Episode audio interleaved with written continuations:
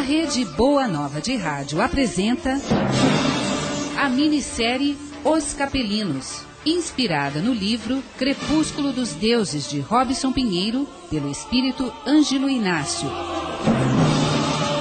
Adaptação de Sandra Martinho. Os Capelinos.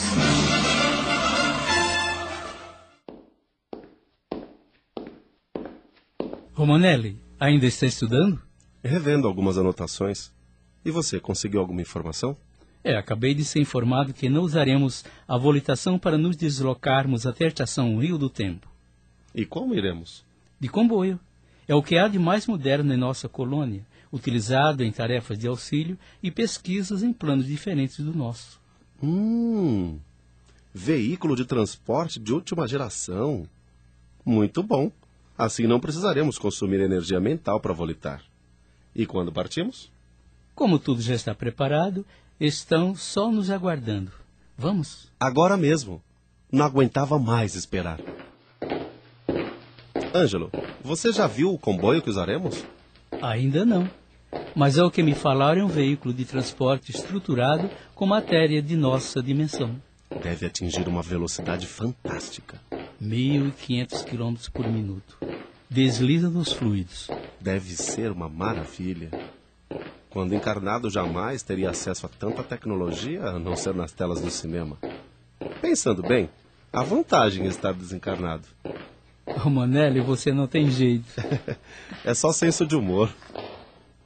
Vamos, Romanelli. Lá estão eles à nossa espera.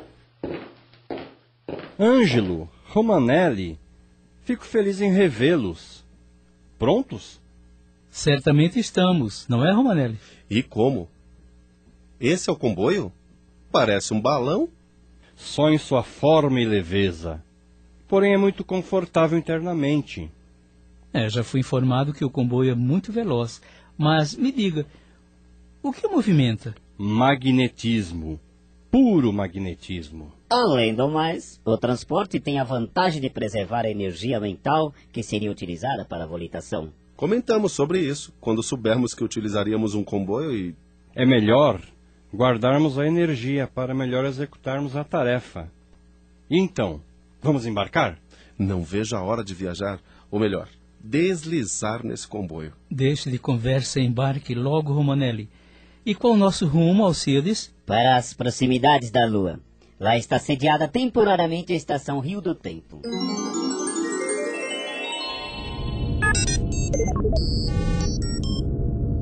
O silêncio dentro da nave é total. Só o barulho suave dos instrumentos do comboio. Acredito que todos estão ansiosos por imaginar como será o primeiro contato com. Tripulação, nós estamos saindo da zona de atração mais intensa da gravidade terrestre. Então sentiremos mais leves? Exatamente.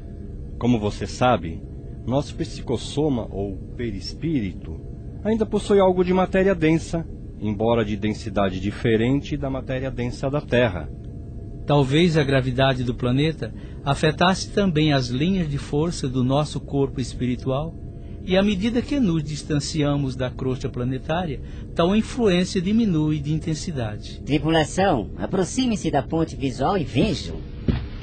É a estação Rio do Tempo? É, sim. Deixe-me ver. Então é esta a estação? Como imaginava que fosse, Romanelli? Ah, semelhante a um disco voador. Disco voador? a minha imaginação é muito criativa. E poderia ser, não poderia? Romanelli, você é único. Por favor, retornem-se aos seus lugares e preparem-se para pousar.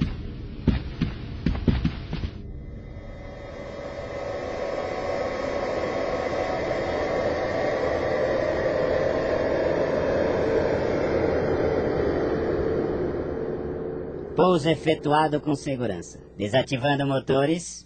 Aqui estamos. Será que os capelinos nos aguardam? Vejam, alguém caminha em nossa direção. Será um extraterrestre? É melhor descermos. Destravando portas de acesso e degraus.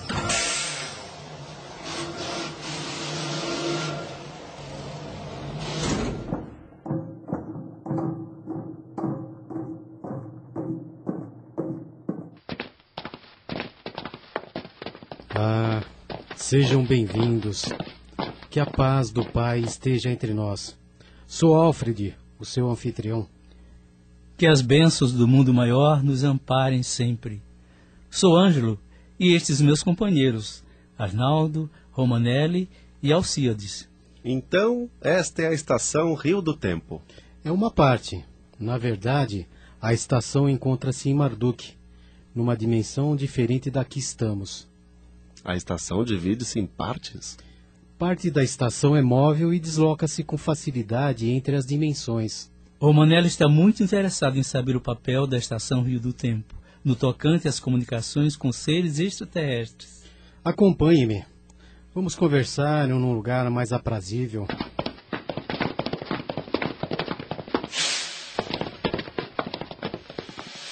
Caros amigos, acomodem-se, por favor. Lugar confortável. Será que os extraterrestres já se encontram na estação? Caros amigos, é preciso esclarecer que a Estação Rio do Tempo não tem por função contatar inteligências extraterrestres.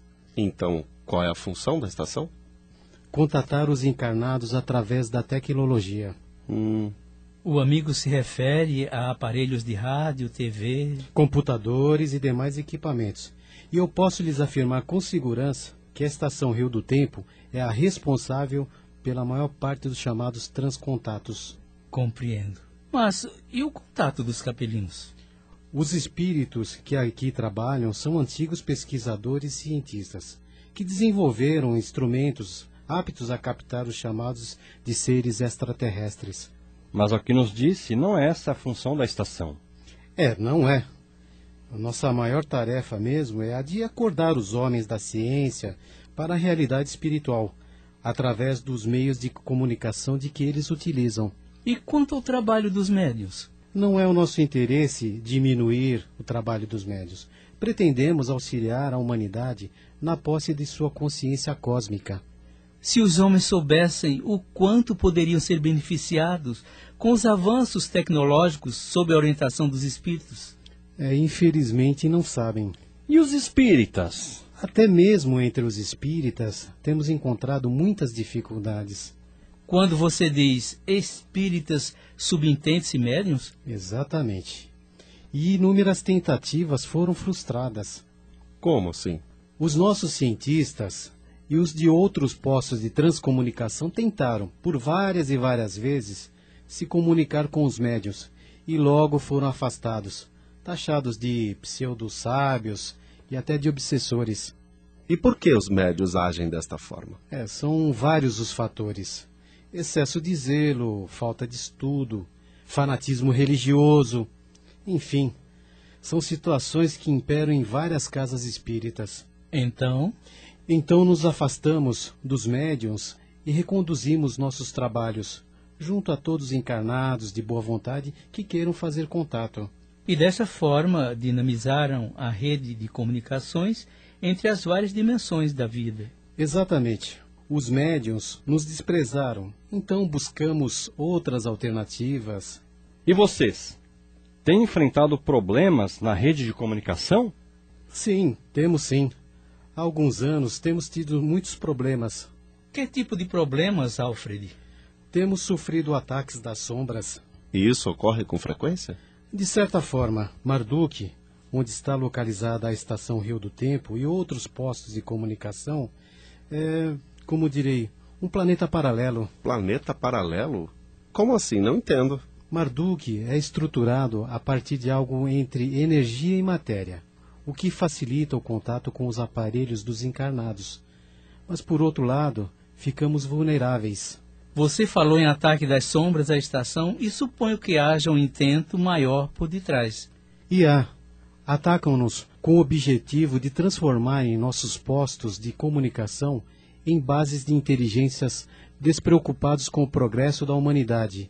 E digo mais: os companheiros encarnados que pesquisam com afinco a transcomunicação também estão sujeitos a ataques.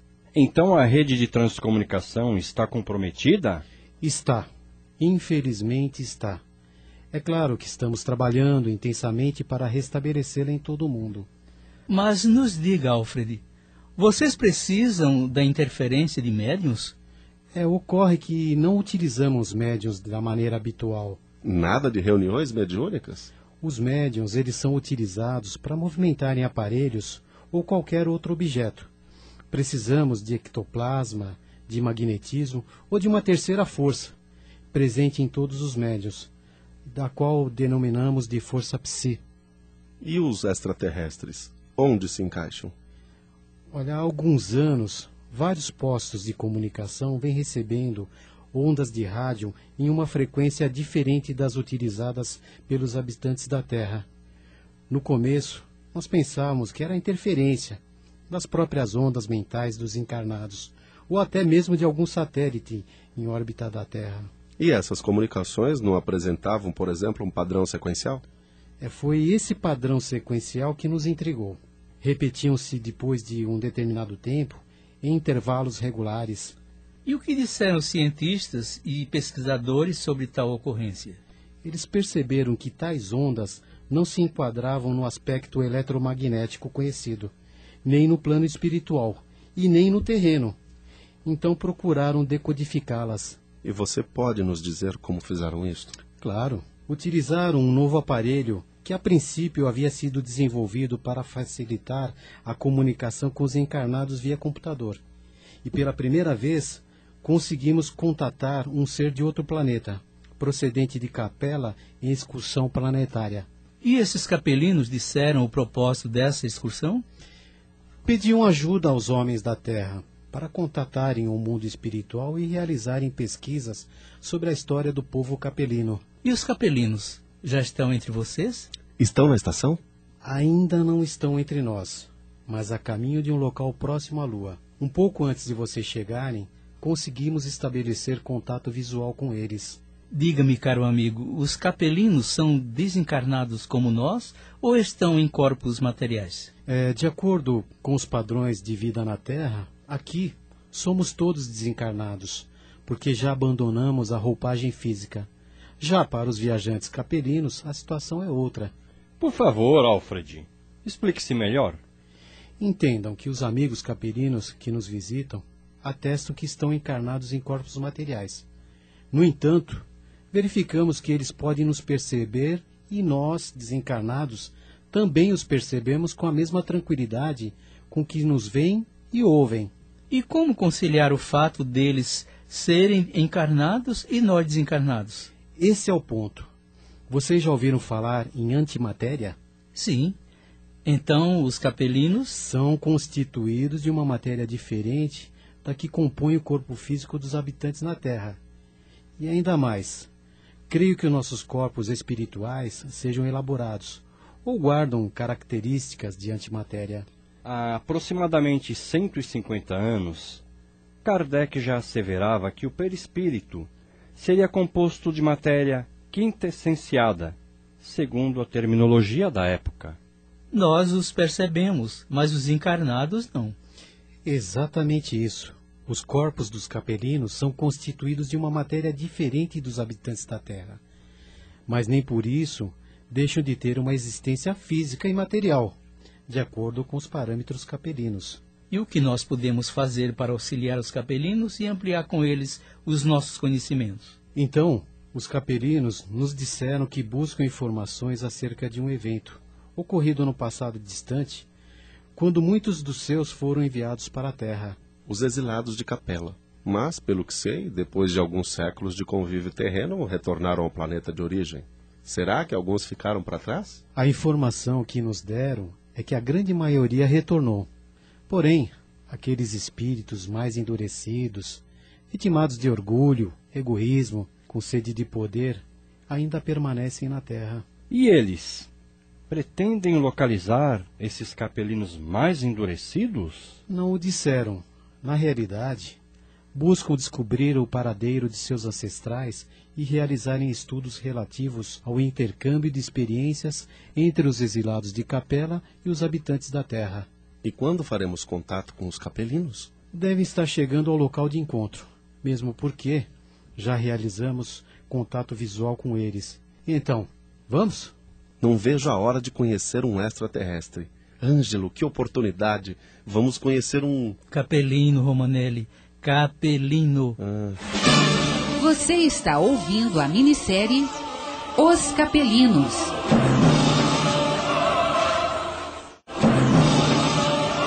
Voltamos a apresentar a minissérie Os Capelinos, de Sandra Martinho, inspirada no livro Crepúsculo dos Deuses de Robson Pinheiro, pelo espírito Ângelo Inácio.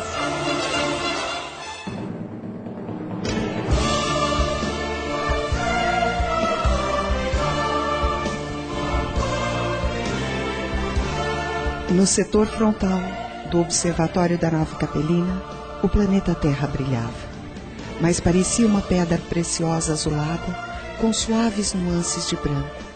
Eram as nuvens que deslizavam na atmosfera terrestre.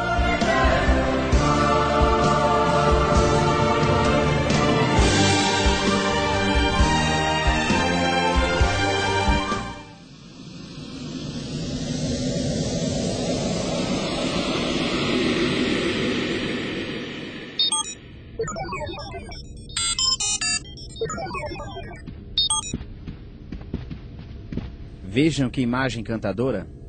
Esse é o planeta Terra. É um belo planeta. A Terra é um dos mais belos planetas do universo. É realmente belo esse mundo. Seus habitantes deveriam ser mais felizes e perseguir a todo custo a pacificação do planeta. Você está correto, Inumar. Como pode o homem terrestre atentar contra a vida de sua própria casa planetária? Inumar, você se recorda dos momentos difíceis que passamos a primeira vez que viemos ao planeta Terra? E como me recordo, nunca havia vivido situação semelhante. O que aconteceu, Inumar? Quando chegamos próximos ao planeta, nós começamos a captar pedidos de socorro. Sentíamos as vibrações de sofrimento e dor da humanidade da Terra. Era 13 de outubro de 1943. O mundo terreno encontrava-se em pleno decurso da Segunda Grande Guerra. E vocês nada fizeram para ajudá-los? Nós e outros seres do espaço presenciamos a todo o sofrimento dos habitantes terrenos, sem nada podermos fazer. As leis que regem os destinos dos povos e dos mundos nos impediam de agir. Se não fossem essas leis, certamente teríamos interferido. No entanto, temos de respeitar a escolha de cada povo, de cada planeta. Cada humanidade busca seu meio evolutivo, e a dor, infelizmente, é um desses meios. Mas as leis permitem que se interfira se os habitantes do planeta ameaçarem destruí-lo. Sua observação é correta, Jafir. Mesmo porque outros mundos da família solar seriam afetados em seu equilíbrio e bem-estar. Retiramo-nos para um campo de asteroides, entre as órbitas de Marte e Júpiter, e de lá assistimos ao espetáculo de horror. Uma experiência muito triste. E hoje, como vivem os terráqueos? Vamos até ao monitor. Quero que vocês vejam umas imagens. Essas são imagens do planeta Terra nestes últimos anos. Analisem.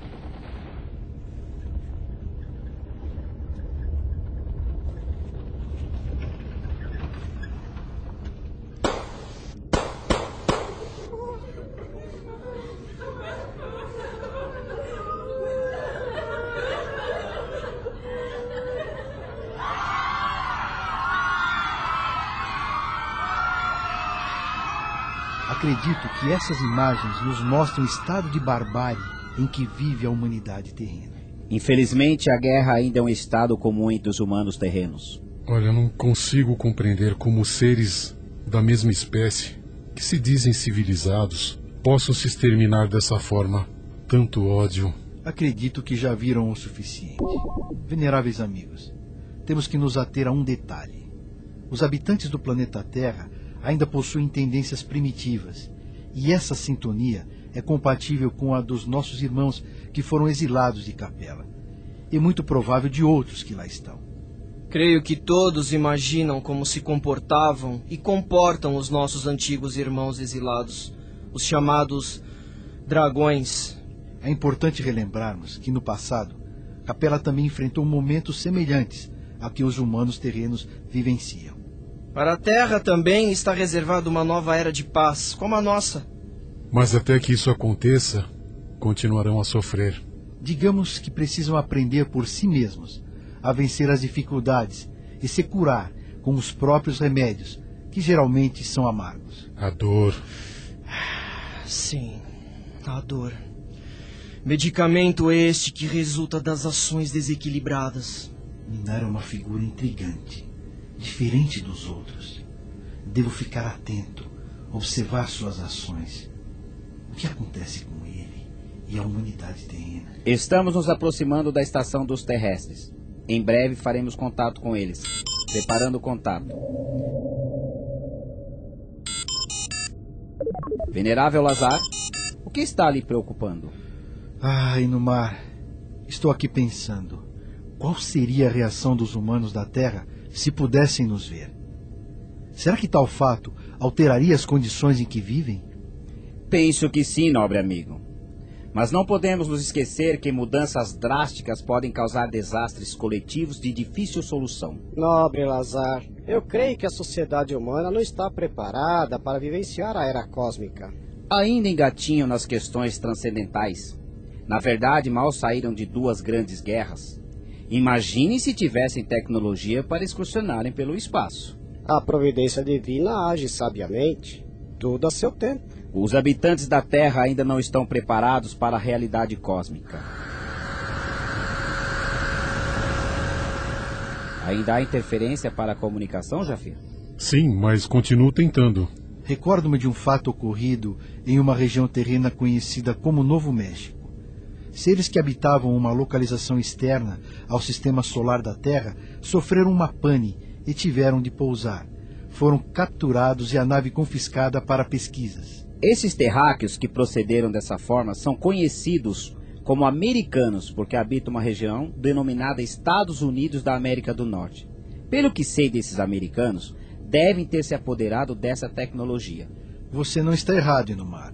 Os americanos tomaram para si o conhecimento da tecnologia alienígena visando única e exclusivamente fortalecer os seus artefatos de guerra e a indústria bélica.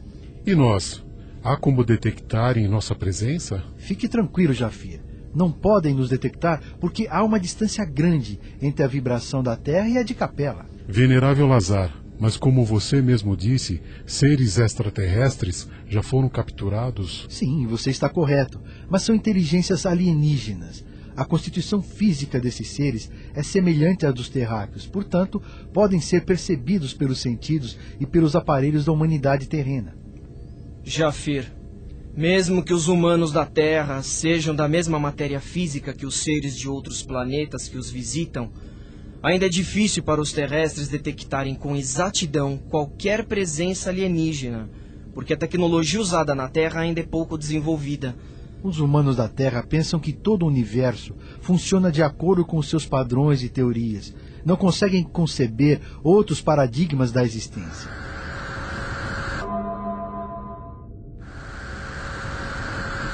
Jafir, já estamos em posição de contato com a estação? Estamos estabilizando para entrarmos em posição. Venerável Lazar, creio que mais alguns minutos. Então a humanidade terrena ainda não acordou para a realidade cósmica? Os cientistas da Terra já deram um passo importante ao formularem a teoria quântica, mas ainda há longo caminho a percorrer.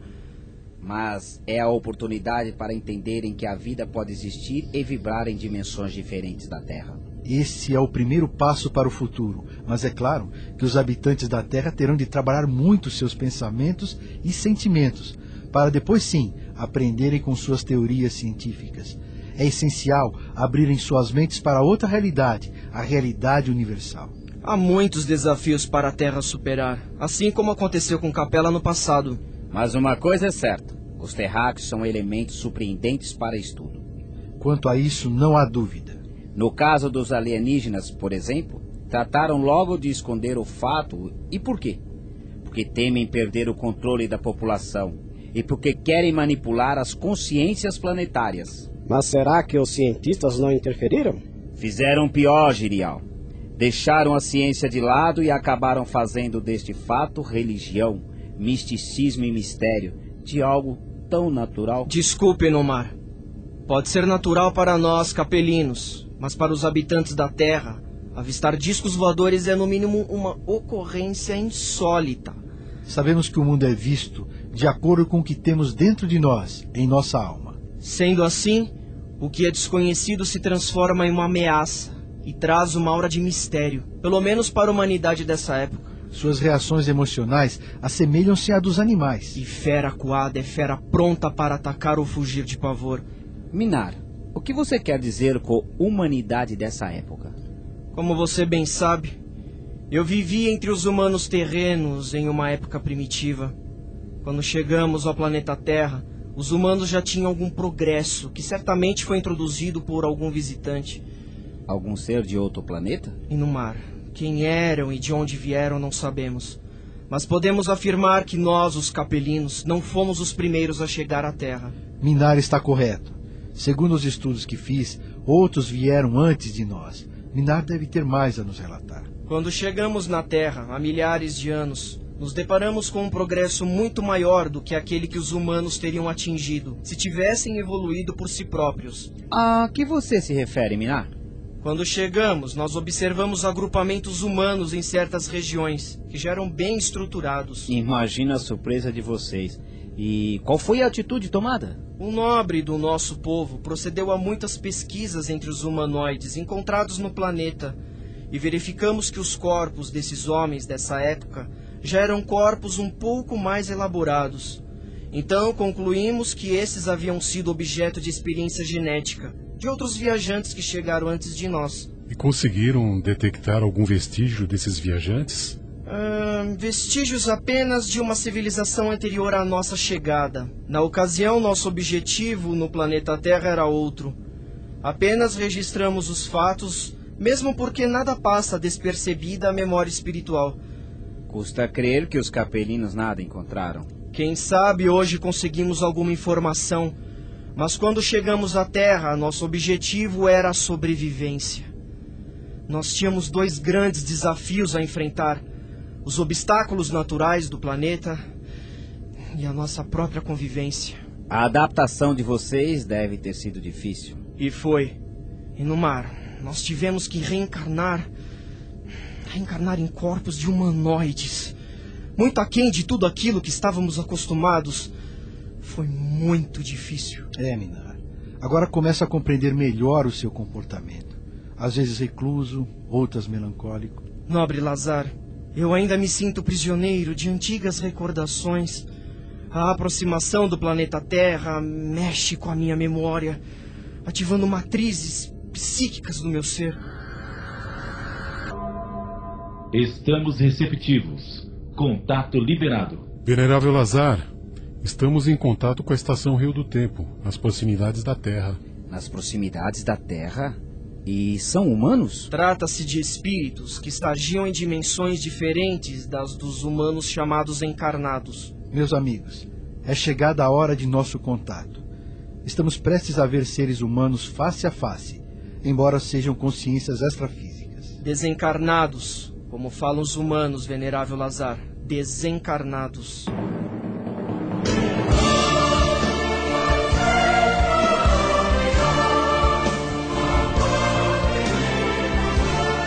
Duas culturas, dois mundos representados por seus habitantes, agora se encontrarão, visando um tratado de auxílio mútuo. O local de encontro se dará nas proximidades da Lua, como se chama o único satélite da Terra. A região guarda a particularidade de ser o ponto do espaço, onde a gravidade terrestre e a gravidade lunar se anulam mutuamente, por serem forças antagônicas uma região neutra, conforme dizem os capelinos.